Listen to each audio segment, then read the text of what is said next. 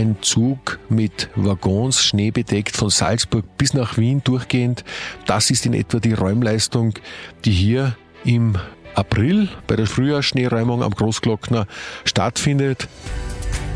Das sagt Dr. Johannes Hörl, Vorstand der CROAG. Und damit herzlich willkommen zum Glocknergipfel, dem Podcast der Großglockner Hochalpenstraßen AG.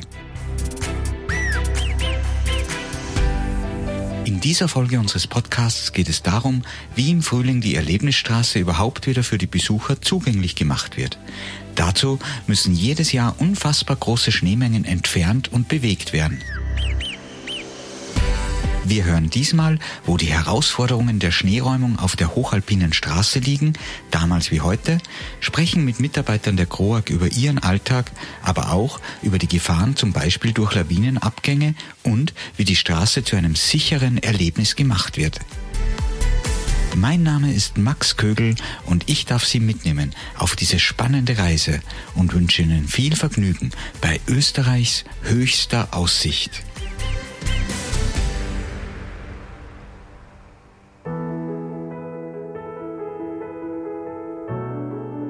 Circa 800.000 Kubikmeter Schnee im Durchschnitt pro Jahr liegen zu Beginn des Frühlings auf der Großglockner Hochalpenstraße. Die Höhe der Schneewand, die weggeräumt werden muss, liegt jedes Jahr bei circa 8 bis 12 Metern, je nach Stärke des Winters. Der Rekord für die höchste Schneewand stammt aus dem Jahr 1953.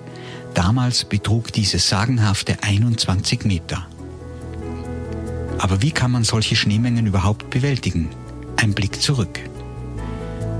1936 erfolgte die Schneeräumung noch rein manuell.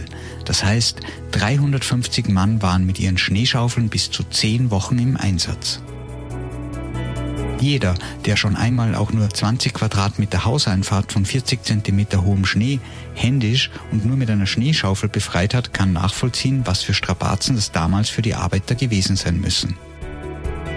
1951 waren es dann sechs herkömmliche Schneefräsen und 51 Mann in sechs Wochen. Heute genügen dafür die von Franz Wallach entwickelten Rotationspflüge, eine Pistenraupe und ca. 20 Mann. Diese arbeiten sich von beiden Seiten der Glocknerstraße aufeinander zu, bis sie dann zum Durchstich beim Hochtor aufeinandertreffen. 48 Kilometer Straße werden dann von den Schneemassen befreit worden sein. Dies ist aber nur möglich dank einer Erfindung aus der Mitte des letzten Jahrhunderts von Diplomingenieur Franz Wallach, dem sogenannten Wallach-Rotationspflugs. Diese sind bis heute im Einsatz, quasi im Originalzustand. Seit den 1940er Jahren arbeitete der Erbauer der Großglockner Hochalpenstraße, Diplomingenieur Wallach, an seiner Erfindung. Es wurde viel experimentiert. Zunächst auch mit Räumfahrzeugen, die mit normalen Reifen bestückt waren mit wenig Erfolg. Winterreifen kamen erst 1951 auf den Markt.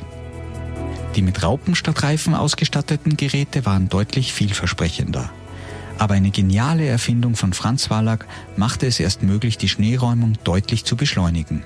Anstatt den Schnee zentimeterweise abzufräsen, schneiden die wie Pflugscharen geformten Messer an der Walze den Schnee in 8 cm dicke Scheiben. Diese Messer schaffen dann rund 3700 Kubikmeter Schnee pro Stunde, die durch die seitlichen Auswerfkamine bis zu 50 Meter weit ausgeworfen werden. Damit Walze und Wurfräder unabhängig voneinander steuerbar sind, werden sie je mit einem 125 PS starken Motor angetrieben. 3700 Kubikmeter Schnee in der Stunde entspricht der Tagesleistung von 370 Schauflern. Meine vorhin zitierte 20 Quadratmeter Hauseinfahrt wäre damit, rein rechnerisch zumindest wahrscheinlich, in weniger als einer Sekunde geräumt. Hm. Der Blick in die Fahrerkabine eines Wallach-Rotationspflugs mutet an wie aus einer anderen Zeit. Alles sieht noch aus wie vor 60 Jahren und funktioniert auch immer noch genauso. Grohag-Mitarbeiter Arnold Striegel beschreibt den Blick ins Cockpit und man merkt die Faszination für sein lang gedientes Arbeitsgerät und jahrzehntealte Technik, die immer noch funktioniert. Ja, das ist unser Bedienfeld. Da haben wir die drei Motoren. Der linke Wurfmotor, der rechte Wurfmotor und der Vormotor. Dann haben wir da unsere Öldruck Manometer und, und, und, und Temperatur anzeigen. Und das alles mal drei, unsere Starterknopf und unsere Gashebe. Drei Weißen sind die Gasgebe. Da geben wir dann Vollgas, wenn wir so weit sind. Das sind unsere Lenkheben, dass wir die Maschine natürlich Kurven fahren und alles. Das ist unsere Hydraulikanlage. Da können wir die Maschine heben, schwenken. Das zwei sind für die zwei Neuschneeklappen heißen die. Gell, da kannst du nachher aufstellen, dass du ein bisschen mehr Schnee hast. Und das ist äh, dann für die Kamin, Kaminverstellung. Kann ich nach rechts oder nach links schwenken. Gell? Schnelligkeit und Erfolg der Schneeräumung hängen aber nicht nur vom Einsatz technischer Mittel ab, sondern auch von den meteorologischen Bedingungen im Hochgebirge. Immer wieder können Wetterstürze die Arbeit behindern oder den Räumfortschritt zurückwerfen. Das sind keine leichten Bedingungen, erst recht mit so altgedienten Räumgeräten, wie Sebastian Wall beschreibt.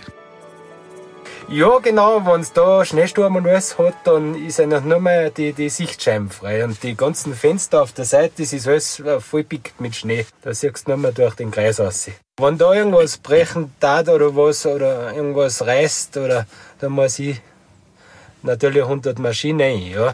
Das ist dann wurscht, was für Wetter das hat. Bei Schlechtwetter steigt aber auch die Gefahr durch Lawinenabgänge. Und dies wird natürlich vor und während der Schneeräumung, aber auch noch danach ständig beobachtet. Wie die beiden Bergführer und Lawinenexperten Stefan Rieger und Ralf Meyer berichten. Ja, also am Obernussfeld haben wir praktisch unser, unser Basislager sozusagen. Also wir haben da auch die, die Schneemessstation und wir melden täglich unsere Schneemesswerte nach, nach Salzburg zum Lawinenwarndienst raus und reden mit denen draußen und sie geben uns Informationen, was sie beobachten und, und wissen von benachbarten Organisationen, was eben ein Gesamtüberblick. Draußen sind ausgebildete Meteorologen und, und, und Schneefachleute und mit denen kommunizieren wir eben. Das ist ganz wichtig für unsere Arbeit. Nicht? Wir müssen im Schnee einschauen. Gell? Weil der, Schnee ist ja von den Expositionen her immer komplett anders, der Schneedeckenaufbau. Gell? Und so müssen wir vor Ort eigentlich ein Büdel machen, in der Schneedecke. Und das kannst du nur, wenn du eine Feldarbeit machst, wie man in der Lawinenarbeit sagt. Also man muss im Gelände die Arbeit machen, damit man sieht, auf, auf was kommt auf uns zu und was für eine Schichten sind drin in der Schneedecken. Das kann passieren, dass wir eine Sicherheitssperre machen. Da reden wir jetzt noch mit den ganzen Kommissionsmitgliedern zusammen, gell, weil da sind wir nicht allein, ich und der Stefan. Da gibt es noch etliche Mitglieder bei der GROHAG auf der Südseite und auf der Nordseite. Da reden wir uns dann zusammen und dann wird das einstimmig beschlossen. Und so sagen wir dann, okay, heute ist nicht möglich aufgrund von der Schneelage oder warum auch immer. Und dann machen wir Sicherheitssperre. Wir haben im Bereich der Strecke viele Schutzverbauungen, Steinschlagnetze. Jetzt gesehen, ob man einer fahren über die Bärenschlucht einer ist komplette Seite verbaut. Galerien sind viele, ähm, Steinschlagnetze im Bereich bei der Fuscherlocke. Ja, es, ist, es wird ziemlich viel getan, weil Steinschlag ein, ein richtiger, in den letzten Jahren ein richtiges äh, Thema geworden ist. Gell? Durch das Steigen der Permafrostgrenze, teilweise Starkniederschläge, ist das ein richtiges Thema geworden. Ja? In den letzten Jahren war es eigentlich so, dass die richtige Arbeit erst dann mit Straßenöffnung begonnen hat. Nicht? Der Neuschnee macht viel Arbeit, nicht nur für die Räummannschaft, sondern auch für uns von Absichern. Nicht? Aufgrund der hohen Strahlung im, im Frühjahr weil die, der Neuschnee rasch durchfeuchtet und muss dann so schnell wie möglich abgesichert werden. Nicht? Das heißt durch Sprengungen und andere Sicherungsmaßnahmen. Und so wie es im letzten Jahr eben war, ist der eigentlich bis Ende Mai, Anfang Mitte Juni, war da die größte Arbeit für uns alle. Nicht? Die richtige Arbeit fängt erst meistens nach der Schneeräumung an. Und dann wird es spannend, da kommt die, die Arbeit mit den Gästen. Gell? Da man Entscheidungen, können wir offen lassen, da sichern wir es ab, müssen wir später aufmachen. So schaut es aus. Ja.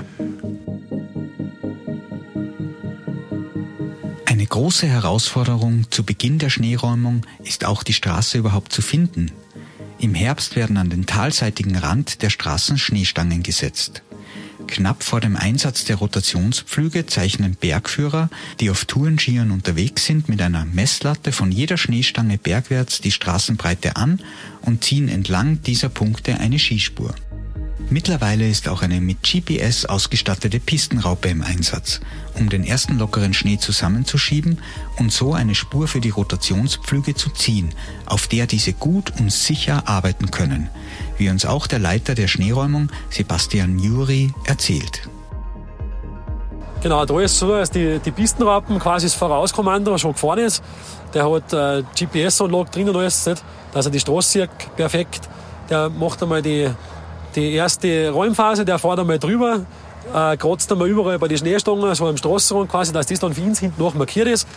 Wo dann ein bisschen mehr Schnee wird, dass für uns dann mühsamer war, dann fährt der Pistenraupenfahrer einfach volle Wäsche hin und her und, und schiebt das einmal weg, dass für uns dann, äh, dann hinten nachfahren einfach perfekt ist. Nicht?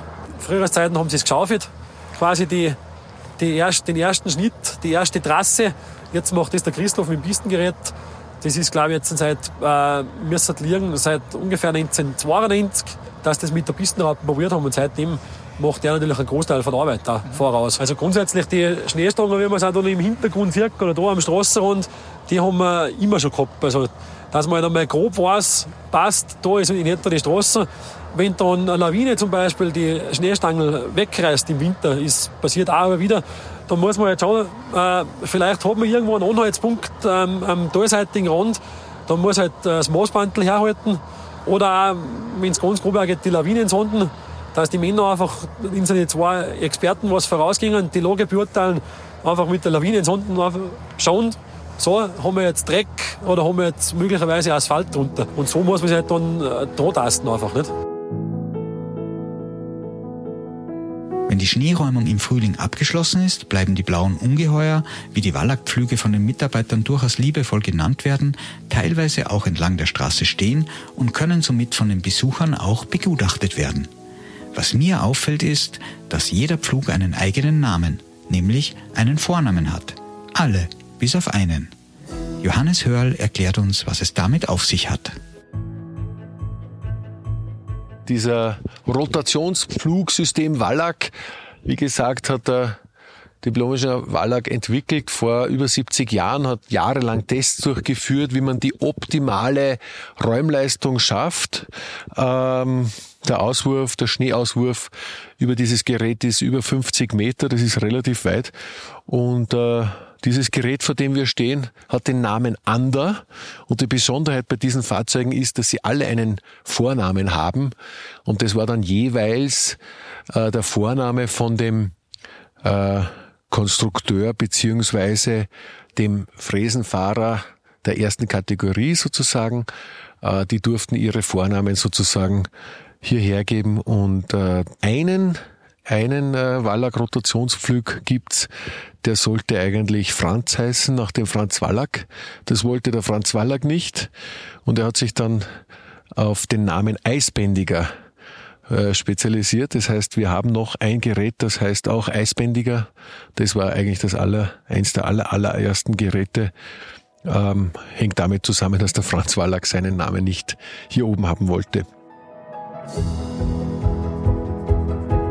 Das sind ja ausschließlich Männervornamen. Und bei der Frage, wie viele Personen heutzutage für die Schneeräumung nötig sind, erklärt Johannes Hörl auch, warum das so ist. Also Heute sind ungefähr zwei Trupps, A12 Personen, also ungefähr 20 bis 25 Männer im Einsatz. Und ich sage auch deswegen Männer, weil es ist tatsächlich so, dass wir hier bei der Schneeräumung keine einzige Frau im Einsatz haben. Ähm, das ist wirklich äh, die Krohackler sind hier wirklich im äh, Hochgebirge unter wirklich sehr, sehr harten Bedingungen, teilweise im Einsatz. Schneehöhen bis zu 21 Meter wurden gemessen. Es sind auch heuer, obwohl die Niederschläge nicht so extrem waren, Schneehöhen von sechs bis acht Metern eigentlich an der Tagesordnung gewesen. Und äh, wir haben ja erst seit kurzem GPS im Einsatz, dieses Schneestangenstrecken, dieses, dieses Vorgehen, dieses Ausleuchten des Weges sozusagen war auch und ist auch bis heute noch eine sehr gefährliche Tätigkeit.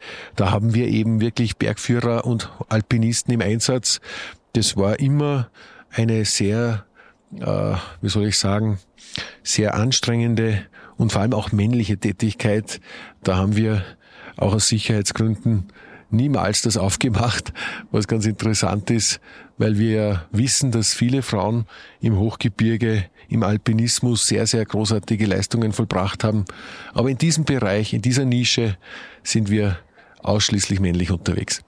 Das heißt aber, die Herausforderung startet jedes Jahr aufs Neue und äh, man weiß noch gar nicht genau vorher, wie es wird.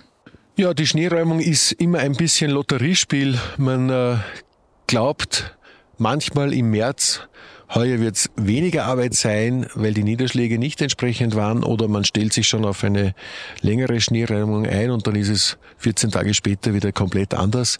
Äh, wir haben vor allem zum Beispiel im letzten Jahr, also waren die Niederschläge dann im April so exorbitant, dass wir dann im Mai eigentlich wieder dreimal zusperren mussten. Wir haben also ähm, Ende April die Schneeräumung vollbracht und dann eigentlich nach drei Tagen wieder zugesperrt, dann waren wieder Niederschläge. Das ist äh, jedes Jahr anders. Wir können auch nicht sagen, dass die Schneemengen weniger werden generell. Es war heuer ein bisschen weniger, aber es könnte nächstes Jahr wieder doppelt und dreifach so viel sein. Es ist eigentlich ein sehr unstetes Schneeverhalten und Niederschlagsverhalten hier an der Glocknerstraße und im Hochgebirge.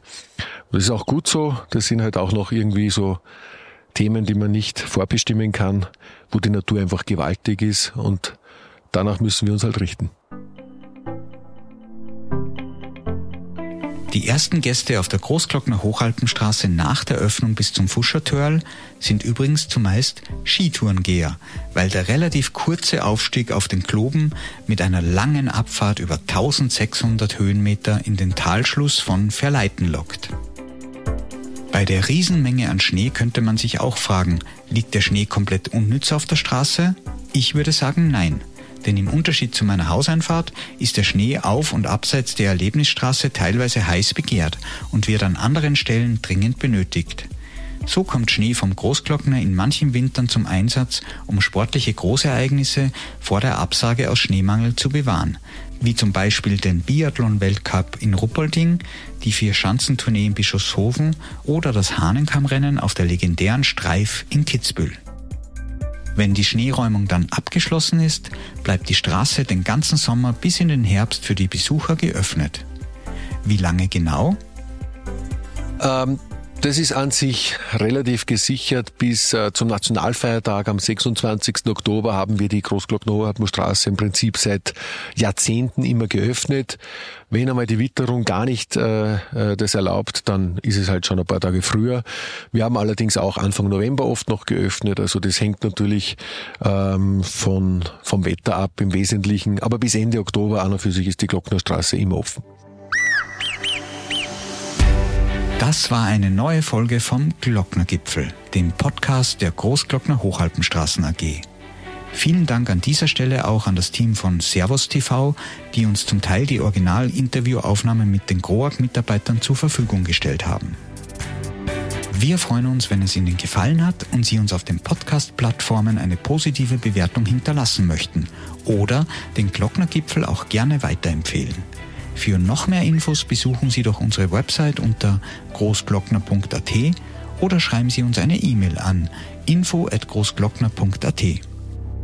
Vielen Dank fürs Zuhören und bis zum nächsten Mal beim Glocknergipfel.